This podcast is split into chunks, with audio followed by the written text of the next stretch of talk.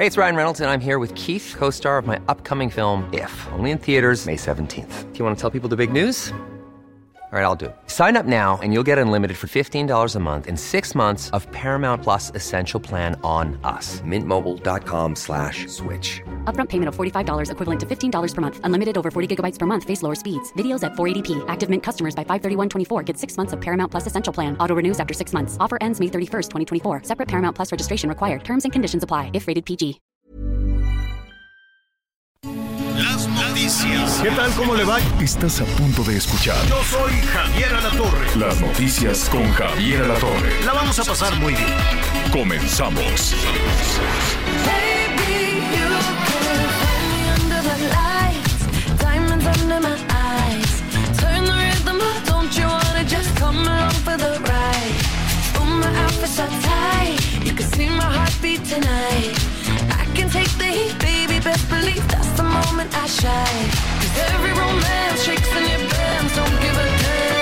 Bueno, muy bien. Es esta muchacha guapísima que se llama Dua Lipa. La Dua Lipa que, que tiene esta... Ella canta el tema de Barbie y, y eh, tiene muchas nominaciones en los Globos de Oro. Em, al ratito le digo, hay opiniones. Está buena, está buena. Yo sí, sí la fui a ver, dije, bueno, pues cuál es el aquí la, la, la ¿cómo se llama? Todo lo, lo atractivo, lo que ha llamado muchísimo la atención. Y sí tiene todas estas posiciones de género que se aplauden muy bien. Este, en lugar común, caen un poquito en lo políticamente correcto, un poquito forzadón tal vez, este, dicen que en lugar de ser la película de Barbie, es la película de Ken. Pero el, muñeco, ¿no? El, compañero de la Barbie en, en los juegos de las niñas. En fin, ya lo estaremos retomando un poquito, un poquito más adelante. Primero déjeme saludarlo. Eh, muchísimas gracias por acompañarnos. Eh, ya, se acabó entonces ahí el Dance the Night. Y al ratito le vamos a poner pues algunas versiones de el día más importante para todos los mexicanos, el día de la Virgencita de Guadalupe mañana. Pero pues fíjese que en la historia de las apariciones de la Virgen de Guadalupe, de la Virgen Morena, pues eh, el, justo, el lunes 11, en 1531, si no me equivoco, no me quiero equivocar, a ver rápidamente, pero el, el, eh, lunes 11 pues tenía que acudir eh, Juan Diego, San Juan Diego, pues a pedirle más pruebas a la Virgen porque nomás lo bateaban, no le creían absolutamente nada a los franciscanos y le decían, pero ¿cómo crees que vamos aquí a levantar porque tú dices que se te apareció la Virgen? Y entonces pues tenía que ir, ya era la tercera aparición, si no me equivoco, fueron cuatro apariciones, al ratito lo vamos a ver con un historiador y con gente que verdaderamente está muy cercana a esto, pero una historia tan bonita como las apariciones de la Virgen de Guadalupe, de la Virgencita Morena, a San Juan Diego allá en el Tepeyac. Primero fue el 9 de diciembre. Sí, 1531 nos están diciendo nuestros amigos. Muchísimas gracias. 1531 entonces, pues este eh, San Juan Diego, em, pues se le aparece la, la Virgen ahí en el cerro del Tepeyac y, y le decía, este, no, le dijo, oye, yo quiero que aquí se levante un templo. Y pues dijo, ¿y ahora yo cómo le voy a hacer?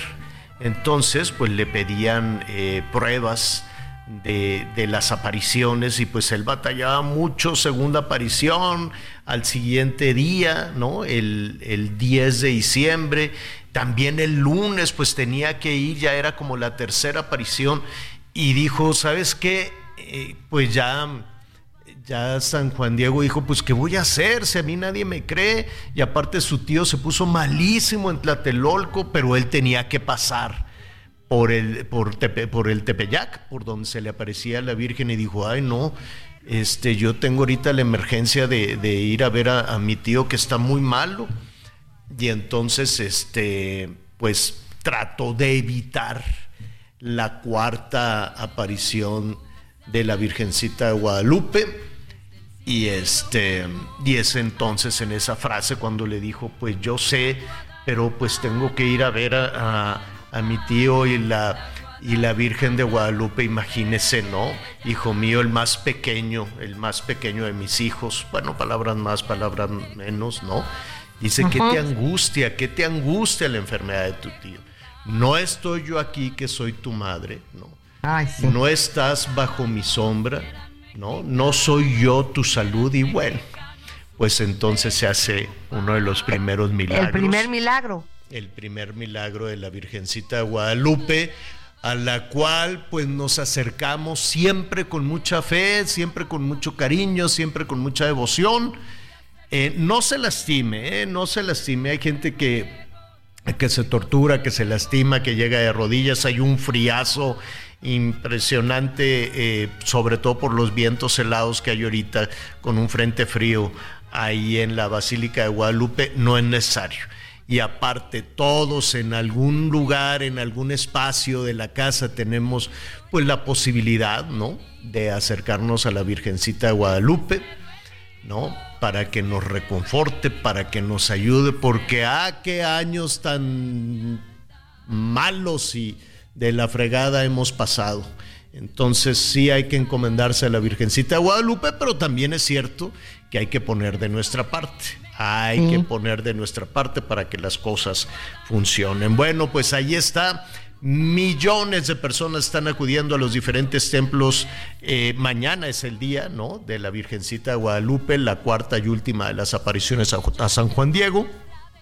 Pero, pues todo el fin de semana han estado en desarrollo las, este, las peregrinaciones. ¿Cómo estás, Anita Lumelí? Muy bien, Javier. Qué gusto saludarlos, Miguelito. Pues, Javier, recordando con todo esto que tú platicabas ahorita al empezar el programa, fíjate que mi bisabuelita, ella hacía sus mandas. De hecho, mi mamá se llama Lupita porque nació muy enferma de gripa, neumonía, veto a saber. Entonces mi bisabuela le dijo a mi abuela, tu niña se va a aliviar y se va a llamar Guadalupe. Y mi abuela lloraba y lloraba, eso nos contaron. Gracias a Dios todo salió muy bien y mi mamá muy linda hasta la fecha. Pero mi bisabuela, ay Javier, se iba de rodillas en el camellón de los misterios y pues toda la pues la plancha de la basílica. y, y íbamos mi hermana y yo El atrio. de el la atrio. mano de con ella. Y mi abuelita le decía, mamá, no haga eso, por favor, por favor. Todos los años, toda la caminata era igualita. Pero para mi bisabuela era muy importante. Mi bisabuela fue una mujer muy fuerte, muy fuerte, muy echada para adelante y pues se la aventaba toda. Y mi hermana y yo nos daba tristeza y queríamos hincarnos y decía, ustedes no porque son menor de edad, acompáñenme y recen. Entonces, pues son muchos recuerdos eh, y muchos milagros los que le debemos a la Virgen y por supuesto que además de encomendarnos a ella, siempre pues agradecer, Javier, agradecer que pues no perdemos y nos da muchísimo. Sí, pues eh, vamos a, a estar repasando, ¿sabes con quién? Con nuestro muy buen amigo Enrique Ortiz. Él es historiador, es escritor, es divulgador cultural, entonces pues nos va a ayudar a, a repasar también todos estos pasajes, las- el momento que se vivía en, en México, ¿no? 1531, es San Juan Diego, que también tiene su templo y también es muy milagroso, ¿eh? También es muy milagroso San Juan Diego. Miguel Aquino, ¿cómo estás? Hola Javier, ¿cómo estás? Anita, amigos, me da mucho gusto saludarlo, esperando que tengan un excelente inicio de semana, por supuesto ya una semana que ya huele más a ponche y a vacaciones que otra cosa, pero bueno, todavía esta semana algunos de los chavos irán a las escuelas, irán todavía a los colegios y creo que solamente, bueno, pues para celebrar, para festejar y todo lo que tenga que ver con este fin de, con este fin de año. Escucho, eh, cada que hablo con alguien que está en el centro del país, lo primero que dicen, el frío y todo, y pues yo lamento 16. decirles que los saludo en una ciudad donde tenemos 25 grados centígrados en este momento, que para muchos acá ya es la heladez. Sí, Para frías, muchos en el sureste del país ya hay chamarritas, ya hay suétercitos, ya hay este chalequitos este en la calle, pero bueno, la verdad es que un clima bastante agradable. Eso sí, Fíjate que increíble, Javier. 11 de diciembre y Quintana Roo y gran parte del sureste está bajo el agua, ¿eh? El fin de Sí. semana tuvimos una, pues literal, una tormenta que duró casi 10 horas y que incluso dejó calles inundadas y algunos daños. El burrito sabanero, hombre, en la zona de Cancún. ¿cómo se cayó?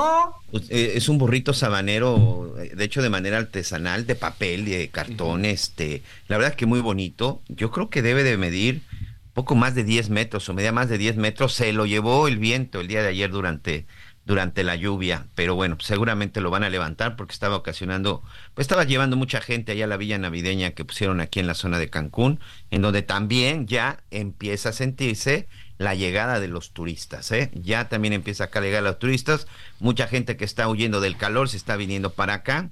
Yo me di una vuelta el día de ayer, el sábado estuvimos por ahí en alguna en una playa en la zona de Puerto Morelos y este ya para la gente local, ya para la gente que, que estamos por acá, déjenme, déjenme decirles que ya el, el- el agua del mar eh, ya se siente fría, ¿eh? Pero para muchos turistas que vienen de otras partes del país, no, la verdad es que está algo fresco y rico. Así que pues, Bueno, quien tenga oportunidad o si quiera salir del frío, señora La Torre, siempre serán ustedes bienvenidos. Pues vamos viendo, vamos viendo porque hay muchísimo trabajo. Mira, eh, efectivamente es el Frente Frío número 16. Saludos en Veracruz, aguaceros, Chiapas, aguaceros. Pues son los, eh, los efectos que deja ese Frente Frío en una parte del país, son lluvias. Bienvenidas siempre las lluvias. En la Ciudad de México amanecimos con lluvia. Desde ayer había chipi chipi. No, no la lluvia así de frau. No, no, no. Son de esas que latosas, es lluvia latosa, nada más está, ¿no? Un chipi chipi, chipi chipi, chipi chipi, que no, ni, ni, ni es chía ni es limonada, pero pues eso está. Lo que sí es que amaneció frío. Eh, Es la temporada, nada, nada fuera de lo común, es la temporada. Y el pronóstico indica que para la tarde noche vamos a tener también bajas temperaturas en algunas de las alcaldías, así es que ya lo sabe. Si, si puede adelantar el ponchecito, pues adelante el ponchecito, abríguese bien. Si va a ir a la basílica, si va a ir a misa, si va a ir a- a alguno de los este, templos a propósito de, de las celebraciones de la Guadalupana, pues ya lo sabe, póngase su, su cubrebocas, ¿no? No tiene nada de particular, se puede tener devoción y se puede hacer oración con todo el cubrebocas, y si no, pues en su casa tiene una estampita, tiene una imagen, ¿no? O simplemente tiene la fe y la devoción, aunque no tenga la estampita y la, y la imagen, porque la Virgencita de Guadalupe nos escucha en donde esté en donde esté, con la situación en la que esté, si es para agradecer, si, si tiene por ahí alguna pena, pues compártasela a la Virgencita de Guadalupe. Cuatro de mínima en algunas alcaldías. Wow. Cuatro de mínima, este, y pues en el cerro, si en la Ciudad de México estamos en cuatro, todavía más alto, que es ahí en donde tiene usted la casa, pues con esos ventarrones yo creo que vamos a estar a cero, dos más Ah. o menos, más o menos. Pero eh, así es esto, pues es la temporada. Hay que abrigarse, como dice Anita Lomelí, como cebollita, ¿no? ¿Cómo es eso? Póngase varias, varias Ay, sí. prendas. Pues sí, primero aunque si lo, puede aunque lo critiquen, ah, señora, aunque la critiquen de que se pone los suéteres de todos colores. Ay, no. no ¿Qué importa? importa. ¿Qué importa? La- el asunto es estar a gusto y calientito y aquí lo vamos a, a estar acompañando. Y en el norte pues también, ¿no? Todos los efectos del Frente Frío número 16. A mí me faltó el 14, fíjate, todavía la semana pasada estábamos hablando del 13 y luego del 15 yo dije, épale, ¿qué pasó? Y ya estamos aquí en el... Ya estamos en el, ¿Alguien en el lo comió o qué? 16. Sí, sí, sí. Y sabe qué, este, sí el ponche si usted quiere, vámonos despacito con el ponche porque ¿Qué, engorda, que qué azúcar? gusto. ¿Qué, qué? No, Sí. es una bomba de azúcar. sí, engorda, que da gusto, es muy bueno, lleva. ¿Qué le que- quitamos para que pueda ser más, no, pues, pues, más nada más. llevadero? tómele, tómele Es solo una temporada, es solo una temporada. Exacto. No, pero señores. ¿sabes qué? Se antojan tres vasos al día, Miguel. Es solo una temporadita, pues mira, No, pues hay, que, vasito. hay que disfrutarlo y pues después este mucha agua para que ahí Ay, se vaya. Claro, tome agua, tome mucha Sí, agua, sí, Miguelón sí. tiene razón, tome agua, este, hidrátese. Qué, qué curioso, ¿no? Que uno supone que se tiene que hidratar cuando están las altas temperaturas, pero también cuando el asunto baja, pues hay que hidratarse y hay y este algo que le choca a los niños, pero pues ni modo, hay que encremarlos. Ya ves que luego las mamás así, Ah, yo no sé por qué este tienen esa manera un poquito ruda de encremar a las criaturas, pero pues póngales ahí un No se dejan. ya lo sé. Bueno, a ver, pues eh, mire, yo quisiera desde luego que cerráramos el, el año eh, pues de una manera más, más positiva, más generosa y, y es muy difícil. Simple y sencillamente el tema de la inseguridad no se logró. No, no, por más que se diga, a mí me llamó muchísimo, muchísimo la atención la semana pasada después de la tragedia esta del Estado de México, que lo vamos a, lo vamos a, a retomar ahí lo que sucedió, que tenían pues a todo un pueblo, Anita Miguel, a todo un pueblo de campesinos, creo que siembran cebada, no sé, bueno, tienen varios, varios este, cultivos en el Estado de México. Es un municipio el Estado de México, eh, básicamente rural, ¿no? La gente sale a trabajar y de pronto pues los malosos los tenían, los tenían ah, no solo amenazados, sino les robaban con total impunidad. Como está sucediendo en todo el país, ¿usted cree que solo en ese municipio y en los demás municipios del Estado de México no? ¿O del ¿Te refieres país? a Texcaltitlán? Exactamente. Entonces los formaban a todos en una cancha de fútbol y llegaba este grupo criminal, Miguel es la familia michoacana, si no me equivoco. Correcto, señor, la familia michoacana. ¿Y qué les hacían? Les cobraban el famoso derecho de piso, los extorsionaban. La gente tenía que ir a pagar, como si se tratara de un impuesto, tenían que ir a pagar este derecho de piso, esta extorsión. Qué descaro, o sea, No, bueno, a la que- vista o sea, de todos. eh, pe- pero bueno, iba a utilizar otra palabra, per- perdón. Este, no, pero por supuesto, descaro, impunidad, complicidad, bola de corruptos, bola de criminales, las autoridades de ese municipio, porque no lo dudo, Javier, que hasta muchos de la gente que trabajaba para ese municipio también pagaran esta extorsión. La cosa es que los formaron porque además les iban a subir la cuota, gente tan pobre, gente tan pobre y desesperada. Y mira, eh, de eh, tomaron la, la justicia en sus manos porque ¿quién más? ¿Quién iba a apoyar? Además, ¿a poco no hay policía en estas localidades, en estos municipios? Resulta que ahora sí ya tienen ahí a 600 elementos de la Guardia Nacional Sí. y como para qué después. Pero en fin, ¿Y por Y cuánto a- tiempo, señora ¿y La por Torre? Porque ese es otro de los temas. Cada que sucede una situación, van y llenan, que sinceramente yo pensaba que solo sirven para irse a tomar la fotografía y mandan la fotografía y ya reforcé. Porque sí, pero además- mientras ya hubo 14 muertos. Y te voy a decir algo. Ya se salió todo de control. esos 600 elementos de la Guardia Nacional que tienen una comunidad este, tan pequeña, rural, eh, tampoco creas que la están pasando bien. ¿Cómo Uno, no, tiene, Claro, no ¿cómo tienen la capacidad para enfrentar al crimen organizado. Ya quedó claro en cualquier parte del país, no pueden. Segundo, ¿quién los va a alimentar en una comunidad tan pequeña?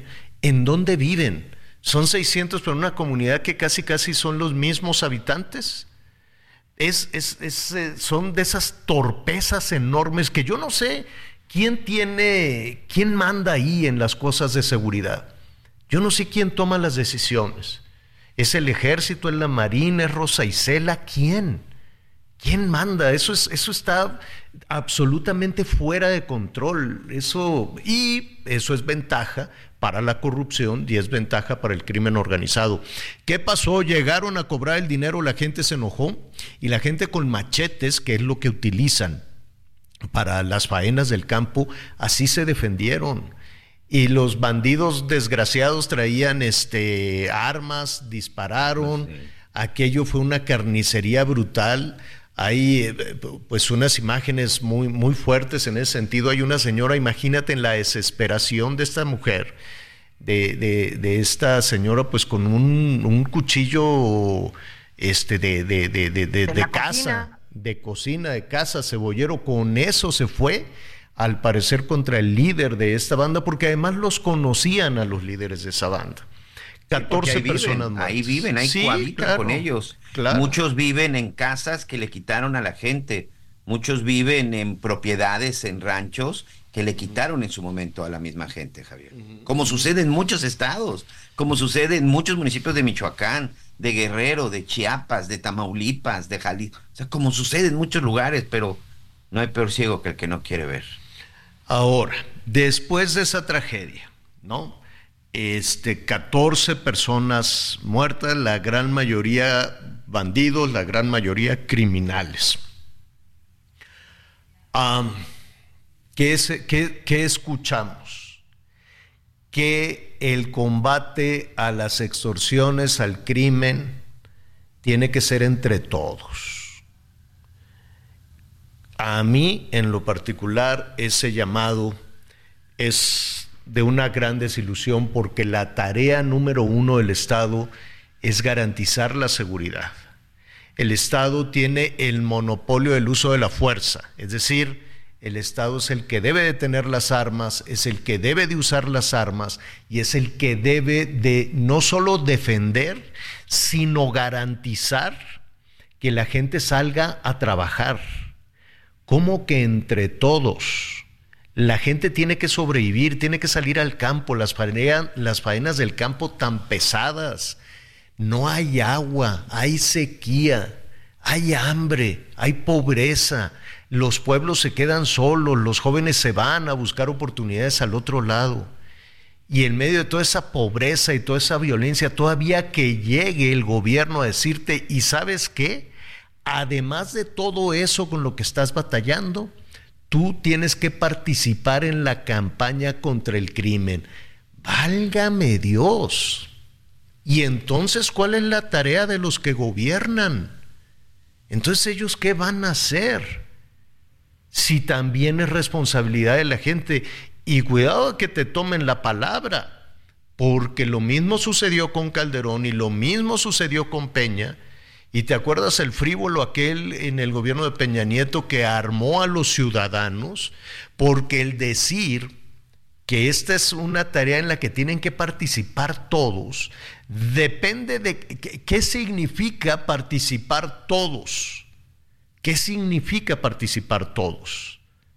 ¿Significa que vas a agarrar el cuchillo cebollero y salir a pelear? ¿Qué significa? ¿O, lo- o los vas a armar como este hombre, ¿cómo se llamaba? Castillo, Alfredo Castillo. el Alfredo Castillo, y se van a, a- a generar otra vez las autodefensas, que al tiempo los civiles armados, las autodefensas, se conviertan también en grupos criminales. A ver, ¿qué estamos escuchando? ¿Lo mismo que dijo Calderón y lo mismo que dijo Peña? ¿Esa es la propuesta? A mí, a mí me parece escalofriante decir que se pueda interpretar eso como, muy bien, entonces, pues va a defendernos solos.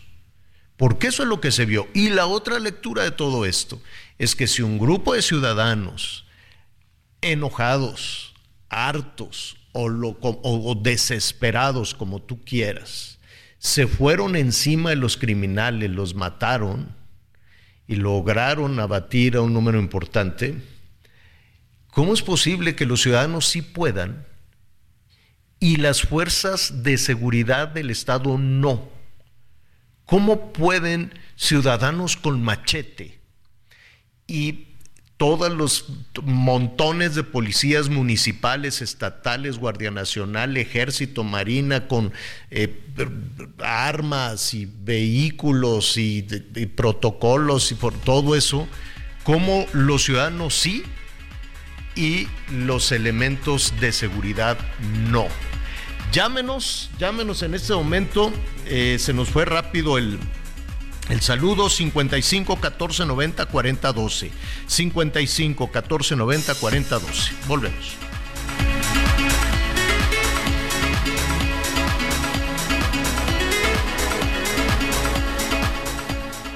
Conéctate con Javier a través de Twitter, arroba javier-alatón.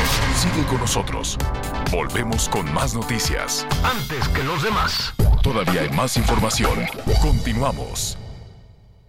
Redefinimos tu concepto de una Sub Infinity QX60 con 36 meses sin intereses o bono de hasta 130 mil. Infinity Black por 5 años, mantenimiento por 3 años, más In Touch Service por un año. Descúbrelo en Infinity Polanco, Calzada General Mariano Escobedo 476, Anzures. Teléfono 5590 357748. Válido del 1 de diciembre de 2023 al 2 de enero de 2024. Car promedio del 10.5% sin IVA para fines informativos. Consulta www.infinity.mx diagonal promociones.html. Las noticias en resumen. Pobladores de Guerrero denunciaron que desde el pasado 28 de noviembre, un grupo delincuencial secuestró a 14 pobladores de las comunidades de Barranca de Velázquez, cuatro de Coronillas y San Bartolo. Hasta el momento no hay pista alguna sobre su paradero ni el móvil del por qué se los llevaron. Un juez federal encontró culpable a Fidel Villegas, el chiquilín, exdirector de Seguridad Pública de Janos, en Chihuahua, por los delitos de delincuencia organizada con fines de narcotráfico. Esto luego de acreditarse nexos con el grupo criminal La Línea, relacionado con la masacre de la familia Levarón. Cuatro personas murieron y una resultó lesionada al desplomarse un elevador de carga en la Plaza Sicara de la colonia Cumbres de Monterrey, en Nuevo León. El lugar quedó clausurado mientras determinan las causas de la tragedia. Hoy el dólar se compra en 16 pesos con 93 centavos y se vende en 17 con 89. Bueno, bueno, muy bien, muchísimas eh, gracias por, por sus comentarios. Los vamos a, a retomar un momentito más. Fin de semana también muy violento. En fin, ya estaremos retomando esta cosa que cómo nos duele, que cómo nos, nos preocupa y que la verdad es pura piña todo lo que dicen eh, eh, los políticos, las y los políticos. ¿eh? Yo creo que no, en los hechos pues no hay, no hay familia que tenga paz en, en nuestro país. Eso sí, hay muchos anuncios, pues que van a ser como 50 millones, 52 millones de anuncios, millones. Y uno peor que el otro, ¿eh? No cree usted que alguno, que alguno se salva. Qué gastadera de dinero. Qué gastadera de dinero. Si yo fuera político, pues sí les reclamaría, les diría, oye, ¿por qué haces anuncios tan feos? No te los voy a pagar. Tan horribles todos los anuncios de, de los, de las y los candidatos, candidatas los del INE, los de los partidos, todos son como lugar común, ¿no?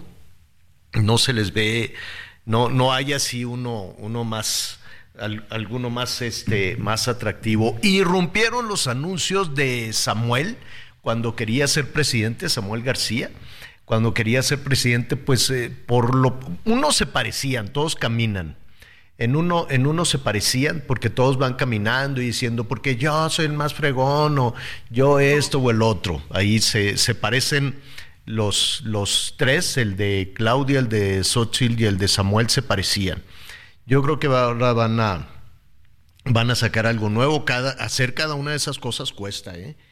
Y también colocarlos al aire, aunque no lo, no lo pagan, es decir, los partidos políticos se agarraron después de, si no me equivoco, de la reforma propuesta en el 2007, se agarraron el tiempo, este, que cualquiera diría, pues es tiempo de la concesión, es gratuito, no, pues tú puedes agarrar cualquier tiempo, pero el tiempo que se construye, eh, que ya tiene audiencia, pues eso debe de tener un valor porque los políticos no invierten en cabinas, en personal, en, en fin, ¿no? Profesionales, en periodistas, en, en fin, en tantas cosas para darle un valor a ese tiempo. Lo agarran como si no tuviera ningún valor.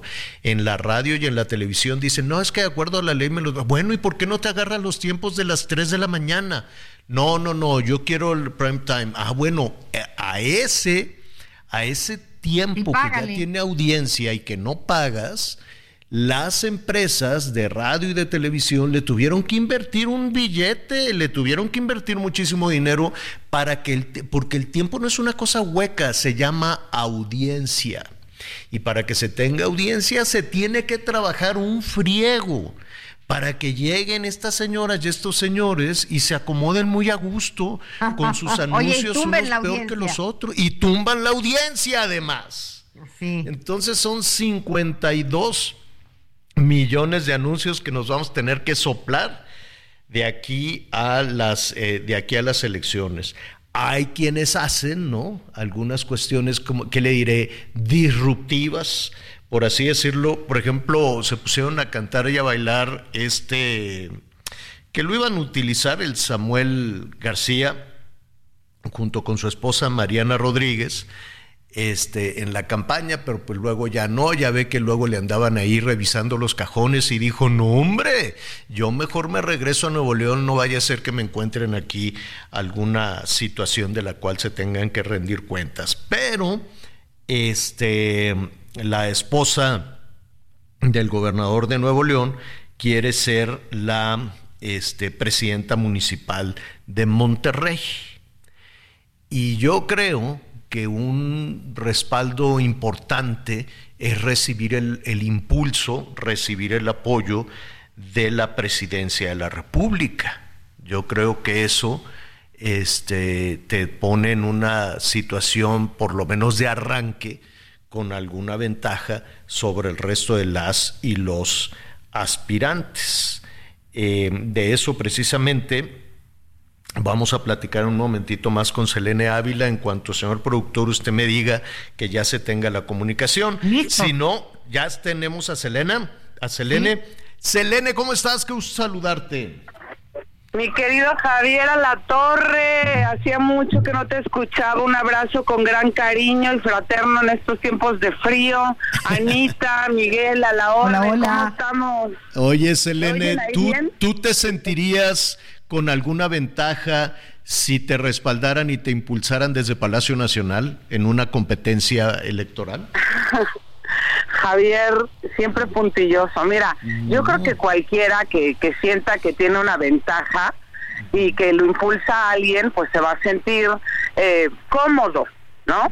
Si me preguntas a título personal, Selene Ávila, pues me costó 10 años llegar a esta curul, agradezco la oportunidad, pero pues no se me dieron las cosas de una manera tan, tan cómoda. Eso ya es cuestión de apreciación. Ahora depende quién lo viva, cómo lo viva. Tú te refieres al caso de Mariana y de Samuel, Samuel. porque pues obviamente ha generado mucha polémica, eh, no nada más por este antecedente de, de- de lo que pasó en el Congreso, de que si regresa, que es el gobernador. Primero yo sí quiero reconocerle a ella, y me parece que no se lo voy a escamotear, sí es una mujer talentosa, sí es emprendedora y sí tiene mucho carisma. Eso es innegable. Es una mujer muy exitosa. Tiene jale, tiene carisma. La cuestión aquí serían dos preguntas. Si es ético que mientras el marido es gobernador, tú vayas por la alcaldía o no, y si es jurídicamente correcto o no. Aquí tenemos dos vías, la jurídica y la ética. Éticamente cualquiera podría decir, oye, no, tienes todas las ventajas del mundo, o sea, tu marido es el gobernador, vas a tener una vitrina enorme que de por sí ya, ya la tiene por sí misma, tiene más de 7 millones de seguidores. Tampoco es que sea la desconocida que se va a colgar de él. Hay quien dice que incluso la elección él la gana por ella.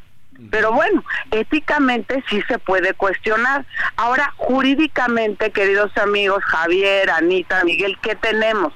La constitución local, la de Nuevo León, en el artículo 172, en la fracción tercera, dice que sí tienes que tener como residencia, pues mínimo un año para el día de la elección por el municipio por el que quieres contender. Y ella ha reconocido que vive en San Pedro Garza García, sale de San Pedro Garza García cuando va y se registra, etcétera. También hay otra situación, no te piden que la acredites con el INE. Si tu INE dice San Pedro Garza García y ellos además, ahí sí me consta, sé que tienen también una casa en Monterrey, pues tú presentas tu recibo de la luz, del agua, el teléfono y bueno. Pero sí, ella en teoría vive en San Pedro, en teoría y en la práctica, porque ella misma lo reconoce en San Pedro Garza García. ¿Y qué, qué es lo que puede suceder aquí, Javier, jurídicamente? Que pues que si alguien se siente agraviado o dice no, no tienes derecho, pues que acude a las instancias jurisdiccionales, llámese el Tribunal Electoral del Poder Judicial de la Federación, para que dirima el tema por la vía jurisdiccional y se acaba el problema. Pero lo más seguro es que el tribunal fallaría a favor de Mariana, te voy a decir por qué. En la jerarquía de Kelsen, normativa, constitucional, por lo menos en teoría, no hay nada ni nadie sobre la Constitución Federal. Y esta nos dice que tú tienes derecho, Javier, a votar y ser votado. También, pues bueno, ella está en pleno uso de sus derechos políticos. No puedes tener una constitución local por encima de la federal. Tendrías un choque normativo. Eliges la que tiene mayor valor, que es la federal. Entonces, lo más seguro es que bajo ese criterio de esta pirámide de Kelsen, que, que trato de explicar de una forma muy sencilla, pues prevalece la norma fundamental, la, tete- la tutela al derecho humano de que sea votada, en contradicción pues con este tema que tiene la constitución local de la residencia, que no es el primer candidato al que le ocurre esto. Hay otros ejemplos que me voy a ahorrar. No me pronuncio sobre ella a título personal, pues por respeto, porque yo lo que quiero poner en la mesa es un escenario ético por un lado, que la gente decida, y por el otro, el jurídico, que en su caso resolverán las instancias si alguien impugna, Javier. Anita. Pues mira, eh, escuchándote, yo le, yo le agregaría a todo esto, eh, Selene, que, que yo creo que ya las cosas se cambiaron y tal vez es tiempo de modificar las reglas del juego y, no seguir este atado a buscarle por aquí, buscarle por allá. Es decir, siempre vamos a encontrar alguna argumentación para quien no cumplió con las reglas del juego. ¿Qué opinarías tú? Digo, ya para el 24 pues es muy difícil. Pero lo que hemos visto en los dos últimos años, de campañas adelantadas, de decisiones de encuestas que no, que a final de cuentas no se acatan, de una cantidad de dinero exorbitante, de que abiertamente, y pues tiene toda la razón el presidente, dice, oye, ¿por, por qué me van a quitar la libertad de yo opinar y apoyar a quien me dé la gana? Entonces, yo siento que ya deberíamos de, de hacer un lado las simulaciones, porque si no el, el árbitro queda en ridículo, el árbitro está esperando a ver de qué manera va a justificar que nadie le hizo caso. Y en este punto, en este momento de tanta eh, simulación, pues yo creo que ya deberíamos de sentarnos a ver este, si se puede hacer campaña desde Palacio Nacional, si el presidente como un ciudadano tiene la libertad de apoyar o respaldar a quien se le dé la gana, si podemos encontrar otra forma de financiamiento que de cualquier forma ahí está. Y a río revuelto, pues ganancia del crimen organizado, ¿no? Entonces, esa parte de la que nadie quiere hablar, deberíamos de enfocarnos a blindar los procesos de los malos, ¿no? Claro, y mira, yo escucho tu, tu comentario muy preciso y es legítimo y como tú piensa mucha gente. Ahora, desde el punto de vista jurídico, yo lo que te puedo decir es obvio en todos los sentidos posibles que se haga un eh, que, que se haga una revisión, una reforma en materia electoral de gran calado. ¿Por qué? Porque se tiene que ir ajustando a los nuevos tiempos. Para empezar, la democracia es inacabada es algo que constantemente yo recuerdo en el aula de investigaciones del Instituto de Investigaciones Jurídicas cuando estudiaba ya hace un par de años. Hablábamos de una noria electoral Los, eh, se tienen que ir ajustando las reglas a los nuevos tiempos en todos los sentidos posibles, precisamente para gara- garantizar esta equidad en la contienda. Entonces, pues en todos los sentidos, me parece que hay que hacer una revisión exhaustiva de todos los ordenamientos en la materia electoral que tenemos para eh, detectar las áreas de oportunidad y hacer una democracia más robusta y que obviamente tenga la cancha pareja para todos los actores políticos, incluidas las candidaturas independientes que están diseñadas para perder porque tienen un montón de candados, o sea, cualquiera que quiera ir sin un membrete es muy difícil que lo Ah, logre, si acaso quizá algún diputado, una cosa así, pero llegar a la presidencia independiente, pues no te da, porque tienes Claro. estructuras, porque hay partidos, Aunque seas el más popular, ¿no? Aunque seas el más popular y el más querido, No te van a decir, te van a oye, si no tienes estructuras". partido, ¿qué vamos a hacer? Fa- Fantástico tema para seguir hablando de, de- de este asunto. ¿Qué puede hacer, no? Una persona que sea ciudadano, que no quiera cruzar por el berenjenal de los partidos políticos para poder representar a millones y millones de personas. Pero de eso, pues estaremos, si no tienes inconveniente. Exacto. Sí. Estaremos hablando en un que le siguiente permitan comentario. llegar y estar en equidad. de Pero mira, de se puede, ¿eh? Selene, Sí se Selene, puede, lo, claro mismo, puede. lo, di- lo mismo le dijo Cristina Kirchner a Javier Milei, que por cierto le pintó dedo bien feo el sábado, el, Ay, el ay, ay. domingo. Lo mismo le dijo Cristina, ah, tú quieres aquí opinar y todo, pues hazte tu partido. Y que hace su partido y que gana. Pero eso estaremos hablando en el siguiente comentario, Selene. Muchísimas gracias. Me encantó irte, Javier, te quiero mucho, les deseo, bueno, no sé cuándo te vaya a volver a escuchar, pero Mm, sabes que te deseo lo mejor y a todos. Feliz Navidad, pero seguimos trabajando, ¿eh? Claro, seguimos qué bueno. con las colaboraciones, si me lo permiten, que para mí es un privilegio siempre. Ahí Miguel. Anita, mi cariño. Gracias, igualmente, felicidades. En Monterrey, el Heraldo Radio 99.7 de la FM. Al ratito les voy a poner la cancioncita de Mariana y Samuel. Está buena. Es así, ritmo medio, medio tecnocumbia, algo por el estilo. Pero ya, en un. en- a ver, ¿cuál Oiga, es? señor. Lo nuevo está siempre adelante. El futuro es brillante. Lo nuevo, Es emocionante. lo nuevo. Apasionante. Pues mira, la verdad es que sí, clean, clean, clean, suman un poquito de puntos por disruptivos, ¿no? Por cambiarle a lo acartonado, tieso y aburridísimo de las campañas, que ya llevamos, ¿qué? Dos años con, con ellas. Miguelón, te interrumpí. No, te iba a comentar nada más ahora sí que este de lo que platicaban. Sí, sin duda es urgente que se haga una reforma. Lo que platicábamos en la mañana que estábamos ahí diseñando el programa, de que pues hay muchos lugares en donde la gente pues ya está cansada de lo mismo de siempre, ¿no? Las mismas caras, los mismos políticos, el que es regidor, después es presidente municipal, después está en el Congreso del Estado, después se va a diputado federal y bueno, están brincando de un lugar a otro. Pero ¿sabes qué, Javier?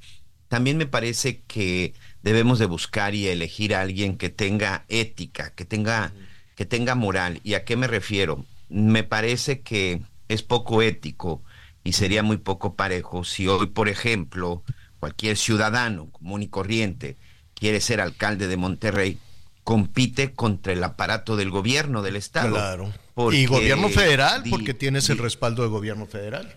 o tienes el respaldo del gobierno federal, porque dirán misa. Al final, yo no dudo de las capacidades de Mariana, es más, creo que gran parte de lo que... Mariana me recuerda a Martita Sagún y a Vicente Fox, y bueno, pues quien se Bueno. acuerda me entenderá. El hecho es que este sí la va a beneficiar que hoy su esposo sea el gobernador del estado. Y eso es lo que me parece que no es correcto. Insisto, yo no sé, eh, tiene capacidades como empresaria, sin duda, yo no sé si políticamente también lo tenga, pero el hecho de que su marido hoy sea el gobernador del estado, me parece que sí llega ella con una gran ventaja Pues- y me parece que es poco ético y también disparejo para quien quiera competir contra ella. Si Lo hubiera va- sido Luis Donaldo Colosio el que dice voy a buscar la reelección, bueno, te diría va a estar muy interesante Claro, la elección de. Monterrey. Pero él ya dijo Pero- que no, que él va al Senado de la República. Esa Pues- es la única parte que creo que sí debería de, de revisarse bien la ley y que sí no se debería de permitir. Y por supuesto que bienvenidos los nuevos cuadros, y más si son jóvenes, señor. Sí, sí, sí, sí. Lo vamos a retomar un momentito más con los comentarios también de nuestros amigos allá en Nuevo León. Y el Heraldo Radio 98.5 de la FM está haciendo frío en la Basílica de Guadalupe. Y allí está mi compañero, mi tocayo Javier Ruiz. ¿Cómo estás, tocayo? Hola Javier, ¿qué tal? Saludo con gusto. Ey. Llover y también ya ha descendido también un poco más, ha subido más bien la temperatura.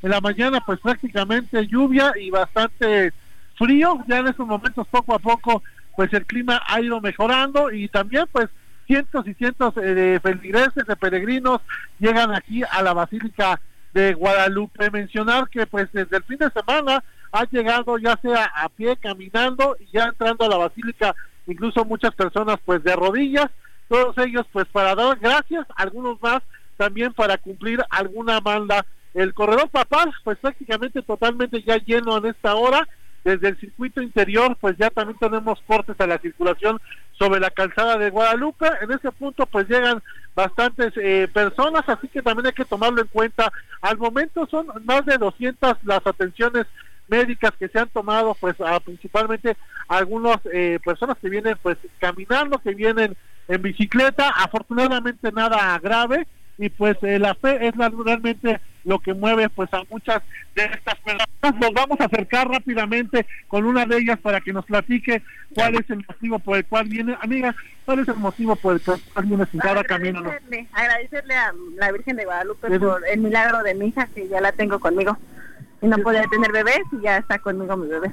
eh, bastante complicado, pues prácticamente son 100 metros hincadas eh, pues, de rodillas. Sí, sí, es complicado, pero le vengo a agradecer mucho. ¿De dónde vienes? De Chalco, Chalco. Chalco, Estado de México. ¿Cuál es tu nombre? Este, Diana. Muchas gracias, Diana, te Sí, agradezco. sí, por nada. Gracias.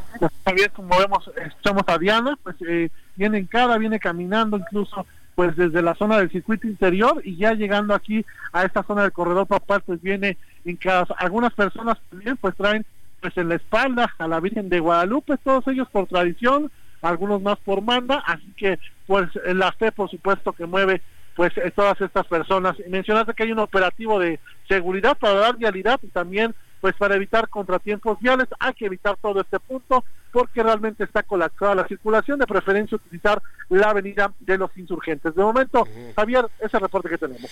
Oye, Tocayo, te voy a pedir un favor. En la segunda parte del programa quisiéramos regresar contigo para, para- a ver si puedes por ahí más o menos checar eh, cómo andan los precios. Porque luego llegan los peregrinos agotados, cansados y hay una, muchos abusivos que hasta un trago de agua se los cobran, se los cobran muy caro.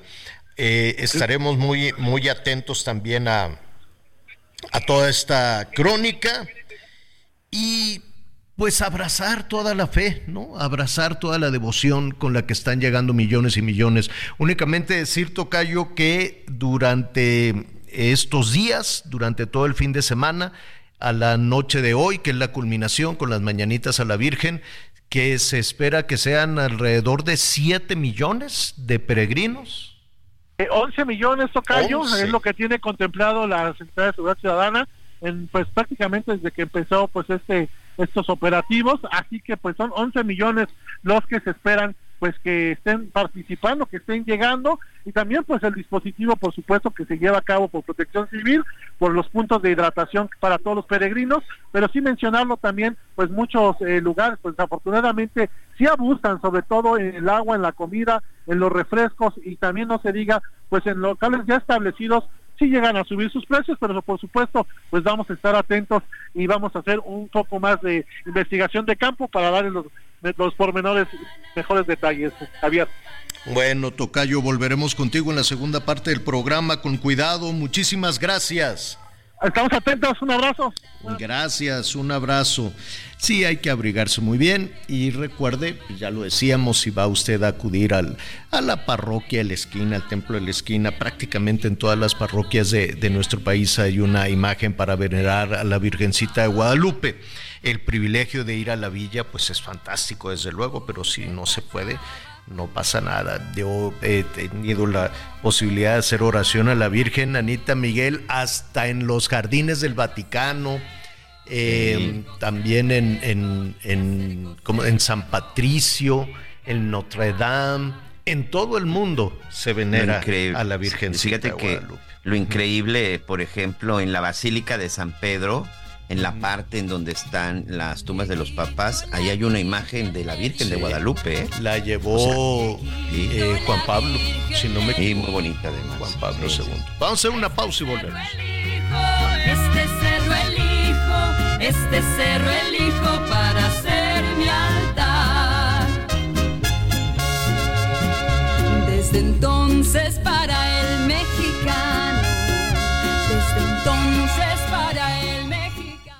Conéctate con Miguel Aquino a través de Twitter, arroba Miguel Aquino. Toda la información antes que los demás. Ya volvemos. Todavía hay más información. Continuamos. Redefinimos tu concepto de una Sub Infinity QX60 con 36 meses sin intereses o bono de hasta 130 mil pesos, Infinity Black por 5 años, más mantenimiento por 3 años, más InTouch Service por un año.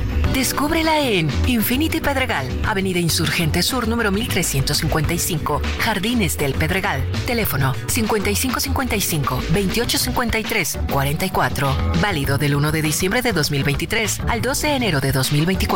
CAT promedio del 10.5% sin IVA para fines informativos. Consulta www.infinity.mx promociones.html.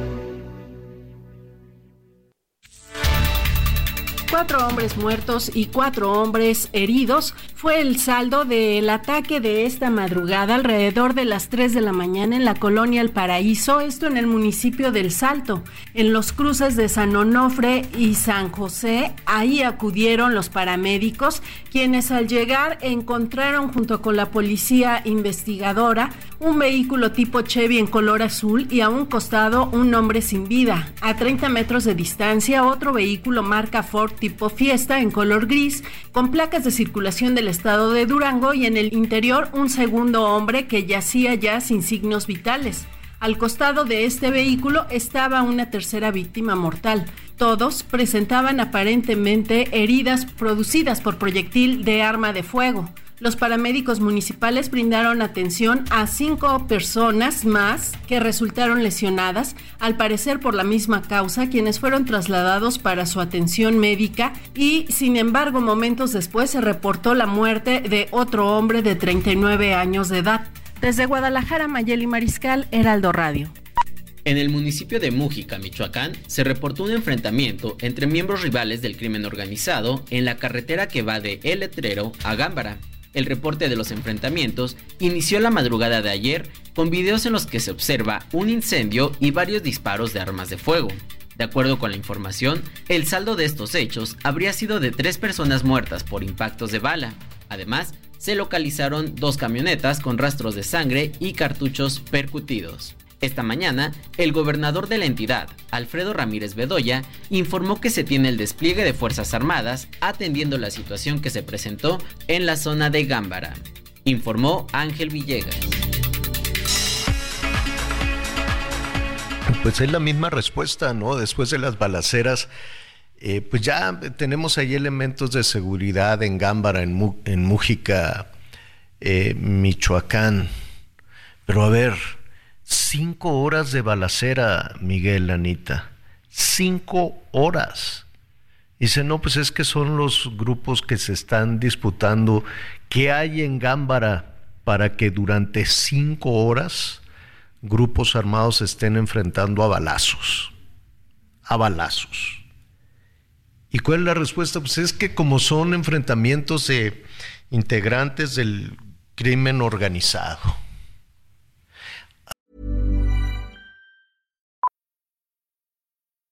Millions of people have lost weight with personalized plans from Noom, like Evan, who can't stand salads and still lost 50 pounds.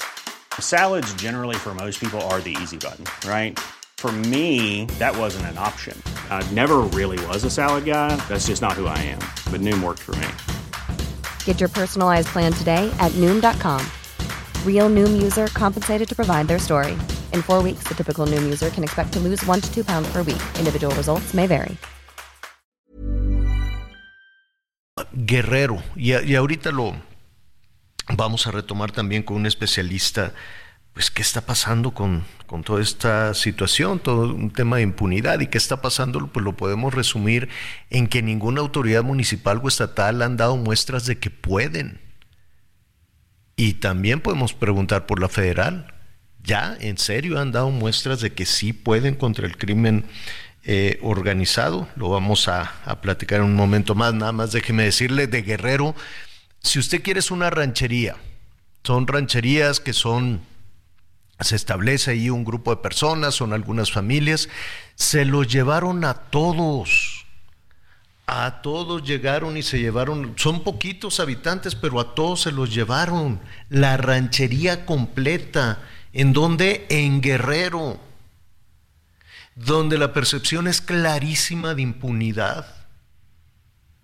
¿Cómo se pueden llevar a una ranchería completa con poquitos habitantes, si usted quiere? Y se los lleven a todos, la familia michoacana. ¿Cómo saben que es la familia michoacana? Si lo saben las, eh, las autoridades y demás, bueno. Y entonces esas pequeñas comunidades de Guerrero, ¿a quién le piden ayuda? Eso sí, al rato mandan ahí un piquete de, tropa para darse unos, unos rondines. Y luego el Estado de México, esta situación desesperante de los, eh, de los campesinos, de las y los trabajadores del campo que van, y de por sí es una comunidad pobre y son extorsionados y se defienden. Hay 14 personas muertas. ¿Qué ha sucedido en las últimas horas? Vamos a platicar con Gerardo García, nuestro compañero eh, corresponsal del Heraldo, el Heraldo Radio allá en el Estado de México. Gerardo, ¿cómo estás? Hola, ¿qué tal? Muy buenos días, Javier. A la torre también saludar a Miguel y a, también a Anita y a todo el auditorio de Heraldo Radio. Así es, eh, el, eh, precisamente lo que eh, vivimos el pasado viernes es que eh, en el sur del Estado de México es que Rigoberto de la Sancha Millán, Ale el payaso, así como dos de sus sicarios, eran objetivos prioritarios de la familia michoacana que estuvieron entre los 10 delincuentes que fueron asesinados por la población de Texcapilla, esto en Texcaltitlán, tras el hartazgo de ser extorsionados por sus cultivos y además este líder estaba relacionado al ataque del mes de marzo del 2021 donde fueron asesinados tres uniformados en Coatepec, Harinas, tanto de, de la Secretaría de Seguridad como de la Fiscalía General de Justicia del Estado de México. Eh, comentarles que el payaso era uno de los objetivos prioritarios y este junto a otros más estuvieron entre estos delincuentes asesinados por la turba en enardecida de Texcaltitlán, hechos que ocurrieron en los campos de fútbol de esta comunidad de Tezcapilla antes del mediodía del viernes. De acuerdo al Ministerio Público, el payaso logró huir tras un operativo el 14 de junio del 2022, tras estos hechos que comentamos en Coatepec, Harinas, eh, dado que era perseguido por estos hechos y eh, no pudo hacerlo así precisamente eh, a manos de una eh, ciudadana, que es lo que se narran en los videos que ya fueron ampliamente circulados en las redes sociales y también en los demás, de- demás medios de comunicación, que fue precisamente una mujer quien acuchilló a el payaso y quedó su cuerpo inerte en estos eh, campos. Hay que eh, retomar eh, y contabilizar que fueron los 14 los, eh, los cuerpos levantados en esta eh, zona, cuatro de ellos fueron plenamente identificados como ciudadanos y ya fueron entregados a sus familiares eh, y otros también, otros 10 eh, fueron eh, sicarios, ah, entre ellos como este líder de esta célula delictiva de la familia eh, michoacana. Además hubo siete lesionados, cinco ciudadanos y otros dos delincuentes, aunque estos fueron sustraídos de las instalaciones donde se les brindaba atención médica y tras esta masacre las autoridades la noche del viernes fueron alertados por una supuesta represalia contra la comunidad, un intento de venir a eh, por una venganza, aunque las fuerzas federales, la presencia en esta comunidad de Texapilla ha inhibido más hechos violentos y eh, ya desde estos hechos ocurridos en esta comunidad ubicada al sur del Estado de México, eh, se ha vuelto un pueblo fantasma, eh, no hay actividad, no hay personas en las calles, pero sí hay presencia de las fuerzas federales apoyadas por la Policía Estatal y que en números eh, ya eh, el estado de fuerza podemos estar hablando que son más de 100 elementos y es lo que ofreció la gobernadora Delfina Gómez Álvarez, protección a la población de Texcapilla y una presencia permanente, Javier La Torre, Miguel Aquino y también Anita. A ver, dime, dime algo, Gerardo. ¿Permanente, presencia permanente de la Guardia Nacional y de la Policía Estatal? Sí, así es. De hecho, desde el sábado hicimos también un recorrido por estos eh, campos de fútbol de Texcapilla y sí eh, ha- hay eh, presencia de elementos, eh, 50 elementos eh, en la comunidad y también otros distribuidos en patrullajes ya en los accesos a la zona sur y la, a la entrada donde se conoce como la puerta de Sultepec. Ahí están distribuidos esos 100 elementos. Sin embargo, en el campo de fútbol hay eh, al menos unos 50 Claro. elementos de la Policía Estatal como del Ejército y esa permanencia ha sido una constante en esta zona de conflicto que como bien lo comentan el hartazgo hizo que la gente se levantara y se rebelara.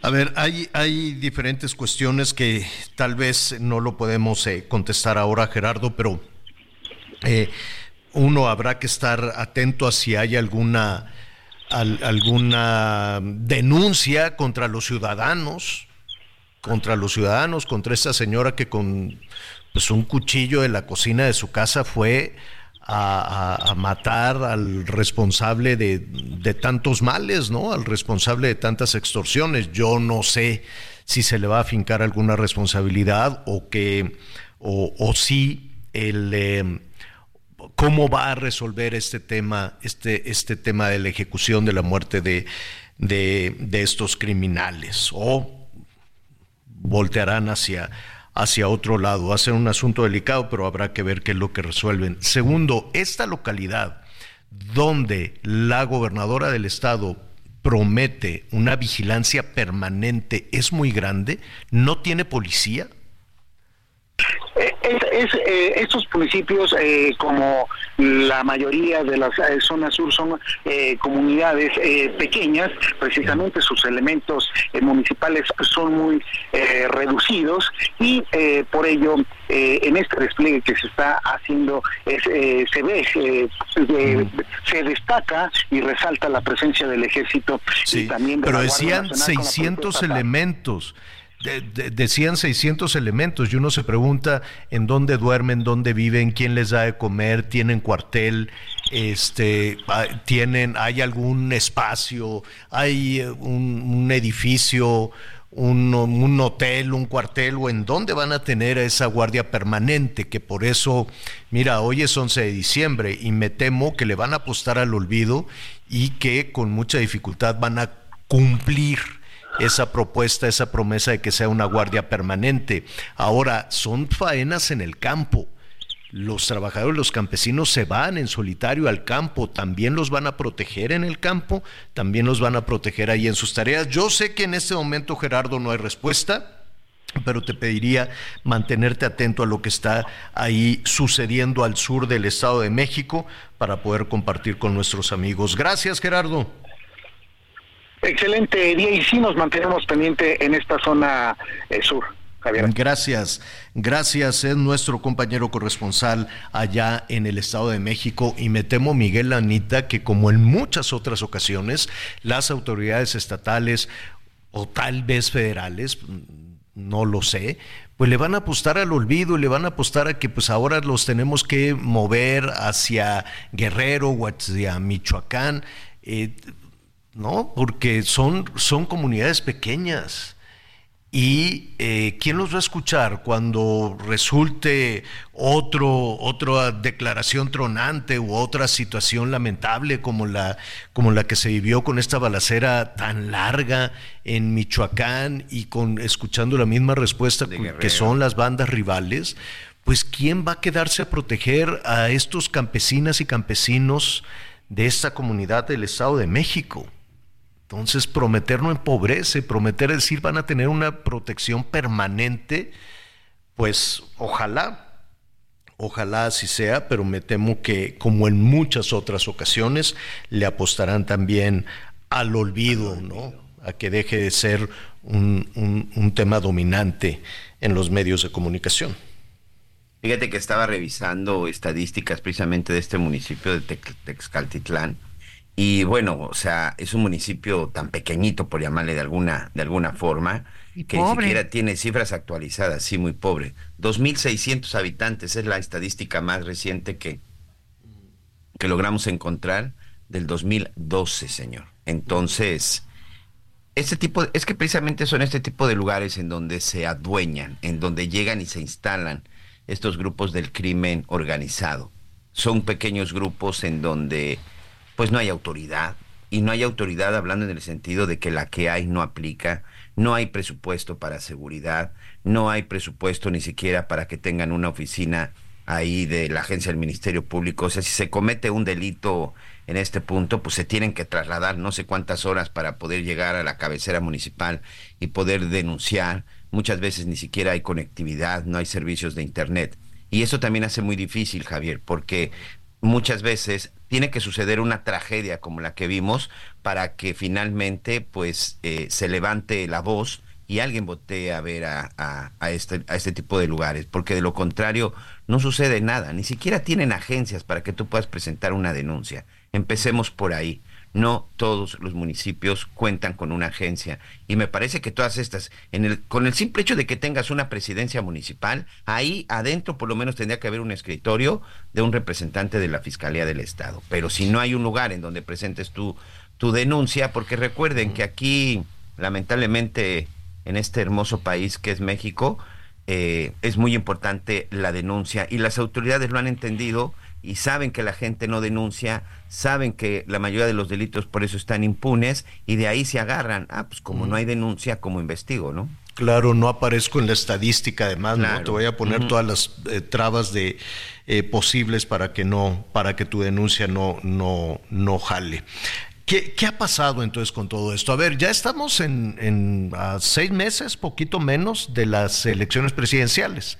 Yo no 12 sé si va a haber un nuevo plan, va a haber un nuevo plan, se va a reconocer que este plan no jaló, o se, si, no, en, en- si gana Claudia Sheinbaum, ¿qué va a hacer? ¿Le va a dar continuidad a qué? Si gana Xochitl, ¿qué va a hacer? ¿Con quién se va a apoyar para este tema que va creciendo y creciendo y creciendo? México es hoy más violento que en el gobierno de Calderón. México es hoy más violento que en el gobierno de Peña Nieto. Y la buena intención la escuchamos desde el día uno.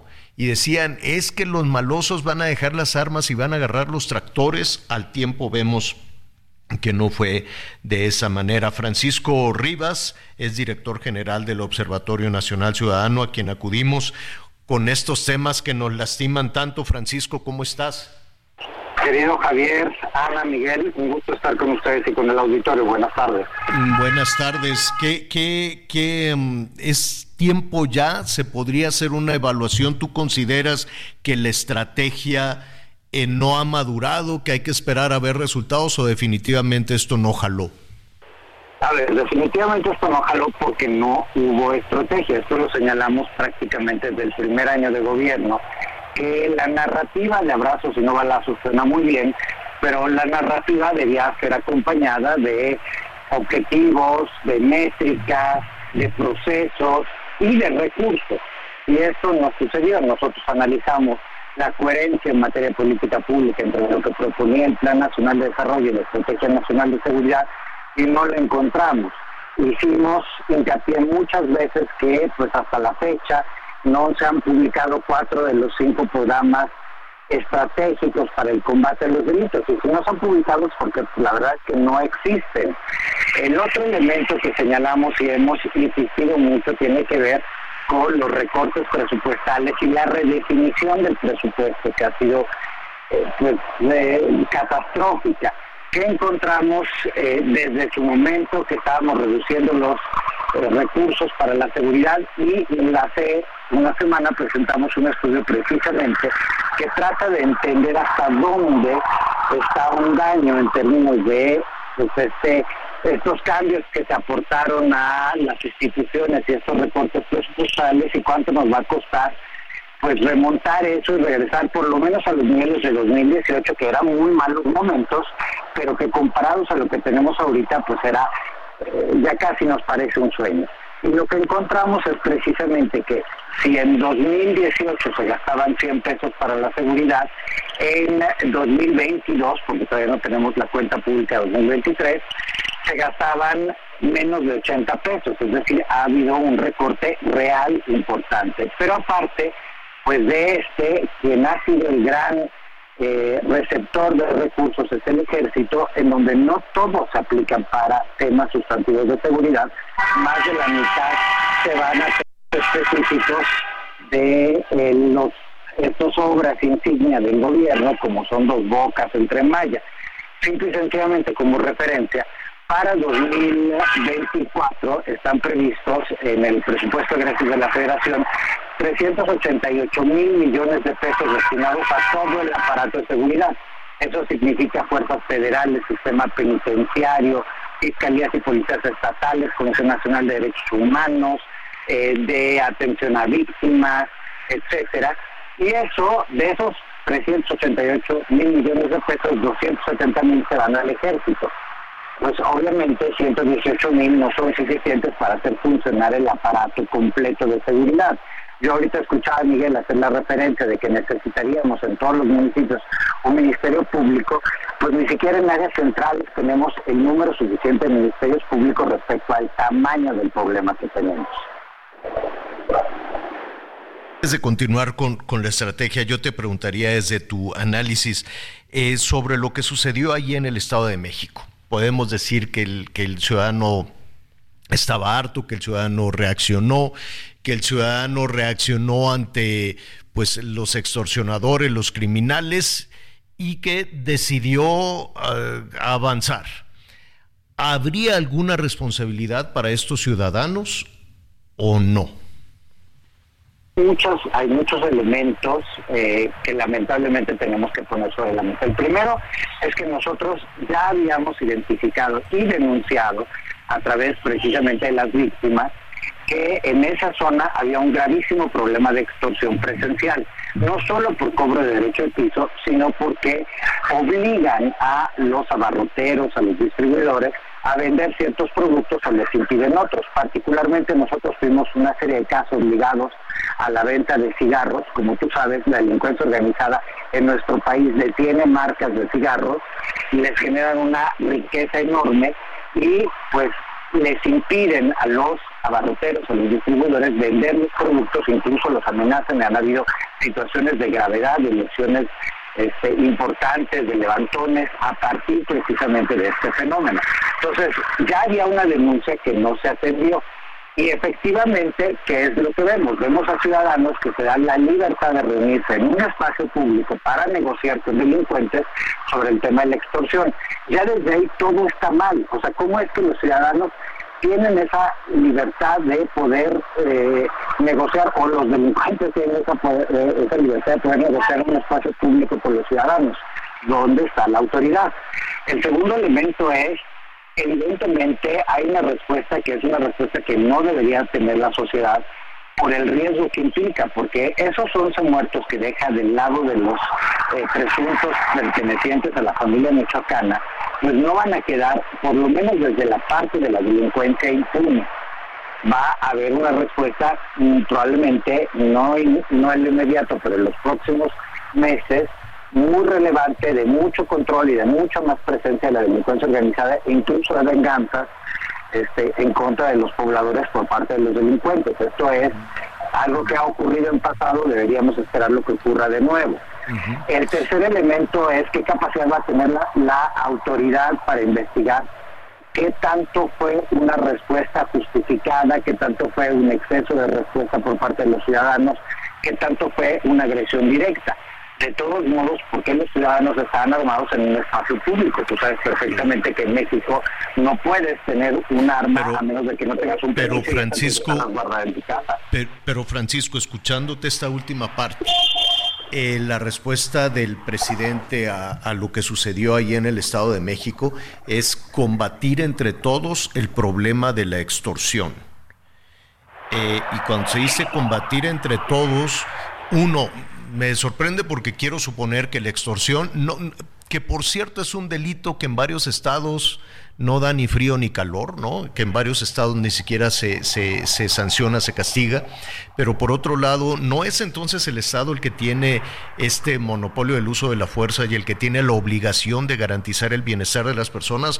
¿O es un banderazo, como lo hizo Calderón o como lo hizo Peña, como lo hizo Castillo, de decir, pues éntrenle todos con lo que tengan, cuchillo, cebollero, lo que sea, para combatir la extorsión? ¿O de qué manera se convoca a entre todos combatir a los extorsionadores? Es que de nuevo regresamos a un tema de narrativa que puede sonar, digamos, en un principio de bote pronto bien, o sea, es decir, todos tenemos que luchar contra la extorsión, sí, es el delito junto con las desapariciones que más ha crecido en esta administración. Hay que recordar que si comparamos los primeros cinco años de esta administración tenemos un 30% más de extorsiones respecto al sexenio pasado y un 60% más de extorsiones respecto al sexenio Calderón. Entonces, si algo podría sonar en teoría positivo, en realidad, como tú lo señalas, esconde un mensaje muy negativo, un mensaje en donde la sociedad no debe usar las armas, no debe usar esas estructuras, pero que está obligada. O sea, yo no estoy condenando a los ciudadanos porque probablemente Fran- no hagan lo mismo. Así es, Francisco, se nos viene el tiempo encima. Si no tienes inconveniente, te buscamos para continuar con este tema mañana. Conéctate con Ana María a través de Twitter, arroba Anita Lomelí. Sigue con nosotros. Volvemos con más noticias. Antes que los demás. Todavía hay más información. Continuamos. Las noticias en resumen. En Puebla vincularon a proceso por el delito de lesiones a Patricio Pereira, el adolescente que golpeó a un guardia de seguridad en un fraccionamiento de la zona de Angelópolis.